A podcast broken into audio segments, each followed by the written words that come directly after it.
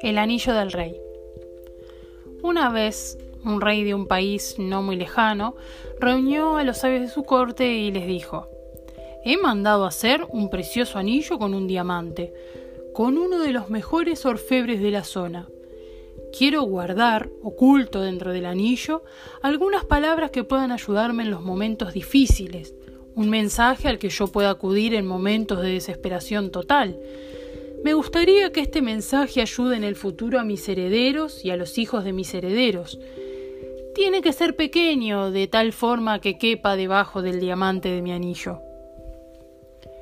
Todos aquellos que escucharon los deseos del rey eran grandes sabios, eruditos que podían haber escrito grandes tratados, pero pensar un mensaje que contuviera dos o tres palabras y que cupiera debajo de un diamante de un anillo, muy difícil.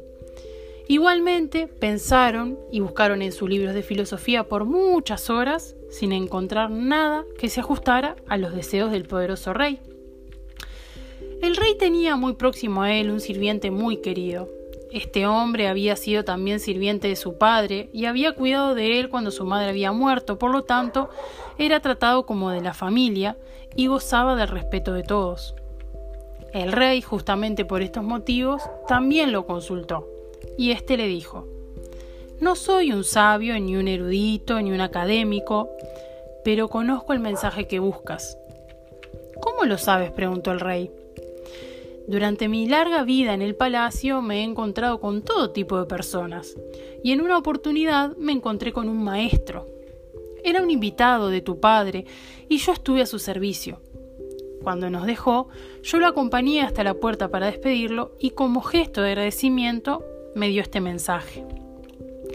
En ese momento el anciano escribió en un diminuto papel el mencionado mensaje, lo dobló y se lo entregó al rey. Pero no lo leas, dijo. Manténlo guardado en el anillo. Ábrelo solo cuando no encuentres salida en una situación. Ese momento no tardó en llegar. El país fue invadido y su reino se vio amenazado. Estaba huyendo a caballo para salvar su vida mientras sus enemigos lo perseguían. Estaba solo, los perseguidores eran numerosos.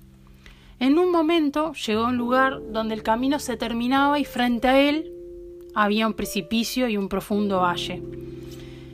Caer por él sería fatal. No podía volver atrás porque el enemigo le cerraba el camino. A lo lejos podía escuchar el trote de los caballos, las voces, la proximidad del enemigo.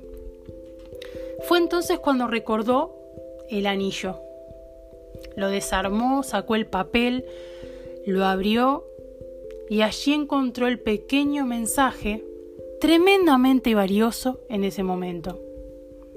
El papel simplemente decía, esto también pasará.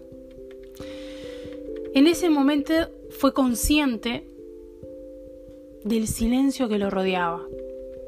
Los enemigos que los perseguían debían haberse perdido en el bosque o se equivocaron de camino. Lo cierto es que se vio rodeado de un inmenso silencio. Ya no sentía el trotar de los caballos. El rey se sintió profundamente agradecido al sirviente del maestro desconocido. Estas palabras habían resultado milagrosas. Dobló el papel, volvió a guardarlo en el anillo, reunió nuevamente ese ejército y reconquistó su reinado. El día de la victoria en la ciudad hubo una gran celebración con música, baile, comida, y el rey se sentía sumamente orgulloso de sí mismo. En ese momento nuevamente el anciano, que estaba a su lado, le dijo, Apreciado rey, ha llegado un momento de que leas nuevamente el mensaje del anillo. ¿Qué quieres decir? preguntó el rey, un poco confuso mirándolo. Ahora estoy viendo una situación eufórica, alegría, las personas celebran mi retorno, hemos vencido al enemigo. Escucha, dijo el anciano, este mensaje no es solamente para situaciones desesperadas, también es para situaciones placenteras. No es solo para cuando te sientas derrotado, también lo es para cuando te sientas victorioso. No es solo para cuando eres el último, sino también cuando eres el primero. El rey tomó el anillo, lo desarmó y leyó nuevamente el mensaje. Esto también pasará.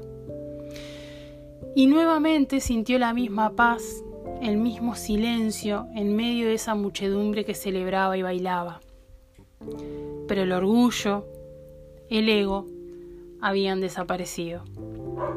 El rey pudo terminar de comprender el mensaje. Lo malo era tan transitorio como lo bueno. Entonces el anciano le dijo, Recuerda que todo pasa.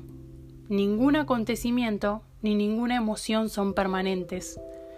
Como el día y la noche, hay momentos de alegría y momentos de tristeza.